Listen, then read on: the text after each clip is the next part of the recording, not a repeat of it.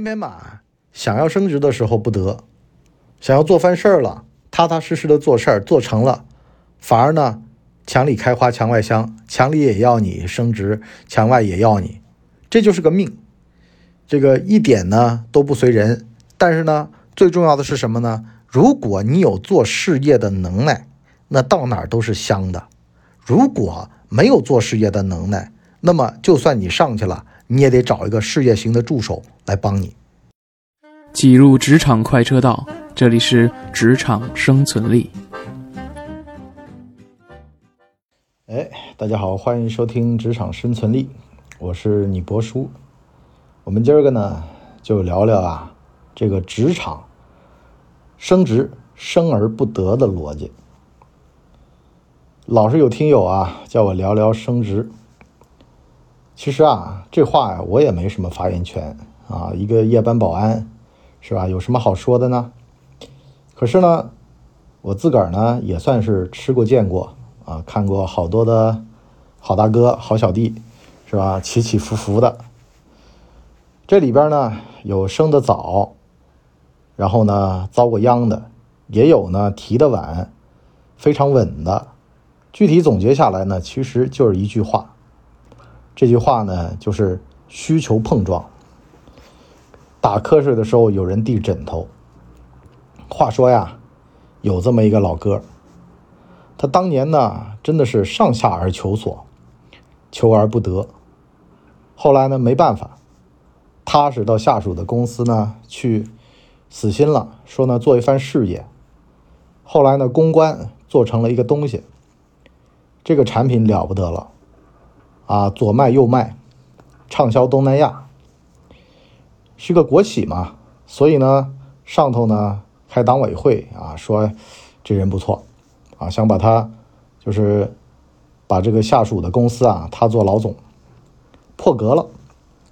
可是呢，这会儿呢，市面上的企业呢，也有人来找他，说的你到我们那儿去，我们给你设立一个分公司，啊，反正呢就把这个东西给做出来，竞品。这老哥就犯难了。那天呢，跟我喝了很多酒，一边哭啊，一边说呀：“我他妈想要的时候吧，没人给我。好了，我不想要了，我只想做事儿了，偏偏呢，两边都塞我。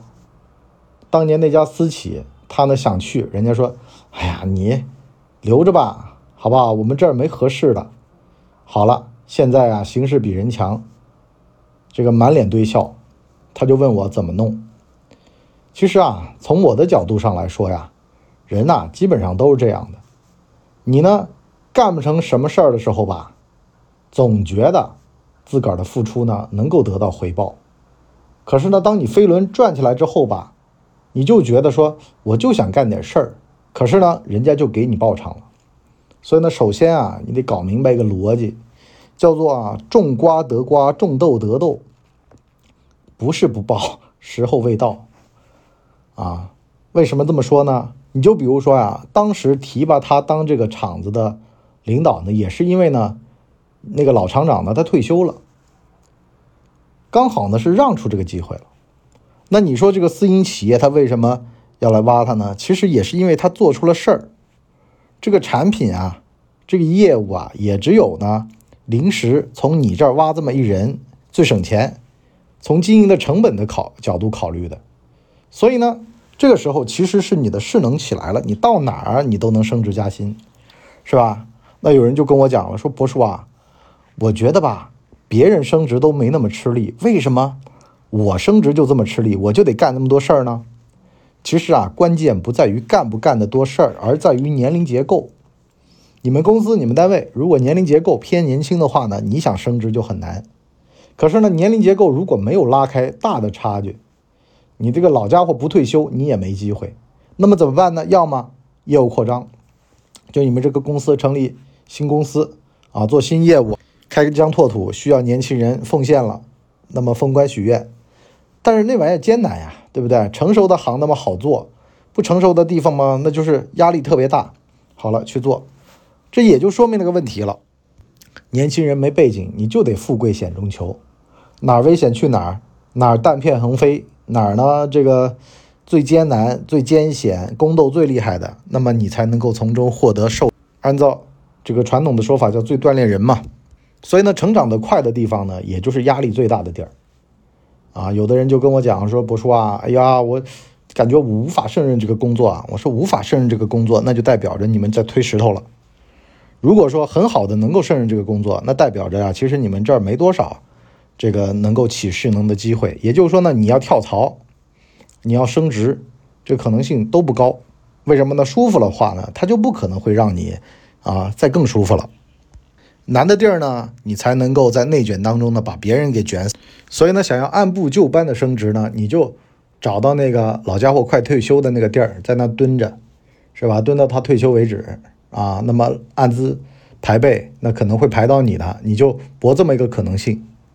那么如果说没有这方面的要求啊，想要成就一番事业，想要干点事儿的，那你就到最艰难、最艰苦的地儿去，你就干活、做事儿。做事儿做好了，做优了，那就会产生一个新的格局，这个新的格局就是你的机会，啊，那么领导也会闪转腾挪呀，对不对？把空位给让出来，是不是啊？哎，得让这些吃苦受难的兄弟们享受享受，啊，从而呢能够激发起这一轮的这个干事业的热情，所以呢，它都不是白来的。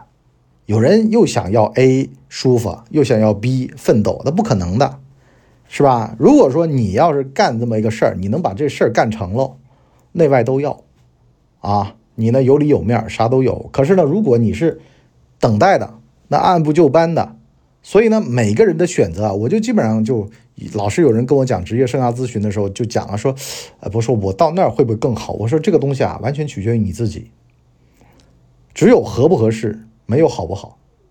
你到了这个母公司、总公司里面啊，那些这个高来高去的皇亲国戚的斗争，你也未必就战胜。可是呢，在底下基层啊，你干活你能干出一番事儿，你也未必就没机会。这个世界上的事儿啊，都不是东风压倒西风，西风压倒东风。有的时候吧，这边好；有的时候在，那边好，他说不清楚的。一般成事儿。到这个势能起来，有的时候都得在那蛰伏个七八年，是吧？最近不是有个投资人吗？就说，为什么这些机会啊，你们是看不着的？是因为真正等待机会的人都在那趴了七八年了，在那干着了，是不是啊？什么光伏啊，什么产业呀，啊，啊这些，哎呀，不挣钱啊。可是如果真的等到它势能起来挣钱了的话，你根本就追不上了。所以呢，都是在那提前布局着的。那么。有要做事业的一份心的人，你就蛰伏在这儿待个几年，好好的把这个事儿做了。咱们都是俗人，咱都普通人，咱不要去想那些什么两年、三年升一级的那种事儿，这一般不太可能。这都是祖坟上冒青烟了，这都是你们家祖坟那儿啊，这个地壳变动了，导致了。这一般不太可能。正常情况下，普通人他这辈子也都是一到两个机会最多了。你呢，在三十岁之前能扒到一个机会。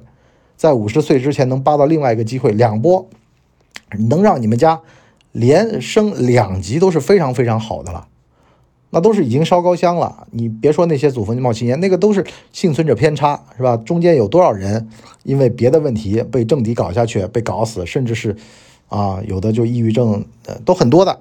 那么还有一个年轻人前几天问我了个问题，说：“哎。”我要不要当着领导的面给他拍马屁？我说得，这得看你跟他的关系和人设，啊，你也别瞎来，是吧？你本来是个沉默寡言的人，你这会儿不要，啊，去讲一些让他对你刮目相看的话，是吧？一个人突然谄媚不是好事儿，啊，一个人就是本来就老实的，就老实就行了。你踏踏实实的在他身边，他反而放心，要不然就跟身边炸了个炮仗似的，觉得难受。平日里不送礼的人，你就别送礼了。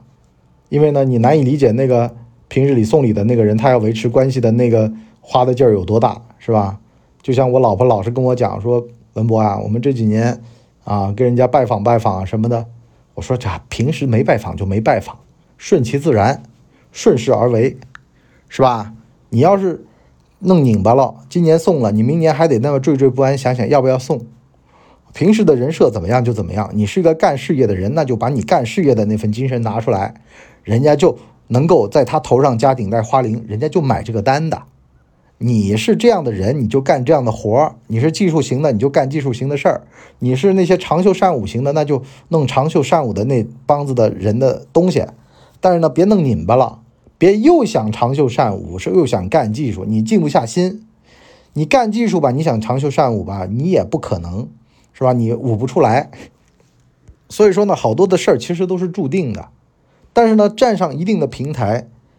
上面或者工作需要你转换身份，那么你再去转换身份，在能够到一定层级以前，你就做好你的基本盘，把你的最优势的东西发挥出来，这就够了。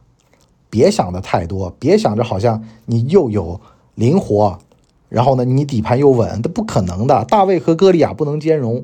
大卫不一定不好，歌利亚也未必好。歌利亚如果没有碰到大卫，他也啥也不是。所以呢，逮到你的机会，发展你的长处。你靠智商的，你就靠智商；你靠力量的，你就靠力量。那么，总会在总决赛的赛场上相遇，那是一定的。但是呢，在此之前，其实啊，你还有大把的调整自个儿的机会。但是呢，前提是什么呢？一定要发挥好自己的长处。等到。啊，这个东风压倒西风的时候，好了，西风过来一看，哎，这儿有人，我要用，那就行了呗，是吧？至于你说什么站队啊什么的，我之前也跟大家讲过了，这个站队的逻辑，我们放在我们的下半集来讲，哈，是吧？要占公利益，不要占私利益啊，要占大家的利益，要占大多数人的身边，而不要去占少数人的这个脚边。好吧，我们今天上半集就先到这儿，我们下半集跟大家讲讲职场战队的黄金逻辑。好了，我们今天职场战队先到这儿，我们下半集再见，拜拜。大家呢，请给我们的专辑点五星好评啊，这样的话呢，我们才能够到首页去迎接更多的朋友来光临。哎呦，节目听完了，我是麻辣电台的台长杰森。欢迎大家添加干嘛电台官方微信，微信 ID 是文博小号的全拼，加入我们的社群，一起交流成长吧。干嘛电台扫清你人生路上的所有坑，付费订阅请关注微信订阅号干嘛播客。